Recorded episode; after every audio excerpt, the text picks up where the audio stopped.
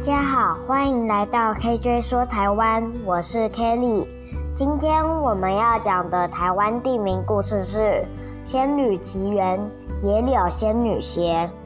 台湾北海岸的野柳是大屯山一脉深入海中的夹角，从金山远眺，像潜入海中的巨龟，所以又称作野柳龟。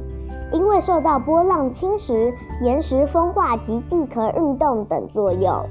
造就了海蚀洞沟、蕈状岩、烛台石、蜂窝石、杜甫石、龙石盘、湖穴等各种奇特景观。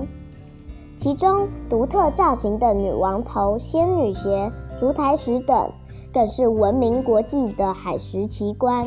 野柳众多的海蚀景观中，惟妙惟肖的仙女鞋尤其吸引许多人们的目光。原来仙女鞋还有一段动人的传说。据说野柳原本只是一只赤乌龟精，宜兰外海的龟山岛则是一只雄乌龟精。因为他们相距不远，常常见面，于是有了感情。东海龙王知道后，决定让他们结成夫妻。东海龙王把他们找来说：“我觉得你们很相配，而且无话不谈。”因此决定让你们结婚。野柳乌龟和龟山岛乌龟心里都很高兴，对望了一眼，都害羞地低下头。东海龙王以为他们不愿意，就说：“你们都不回答，那就当我没提过。”龟山岛乌龟马上抬起头来说：“龙王爷，您误会我们的意思了，我们愿意接受您的安排。”东海龙王叫他们先回去。然后命虾兵蟹将准备两顶轿子、一对烛台和仙桃、石钗、石灯等嫁妆，并请天上的仙姑当媒人，鱼虾做开路先锋，准备将野柳吃龟嫁入龟山岛。为了避免惊扰到野柳的居民，天还没亮，龟山岛的迎亲队伍就来到野柳，举行仪式后，喜气洋洋地往龟山岛出发。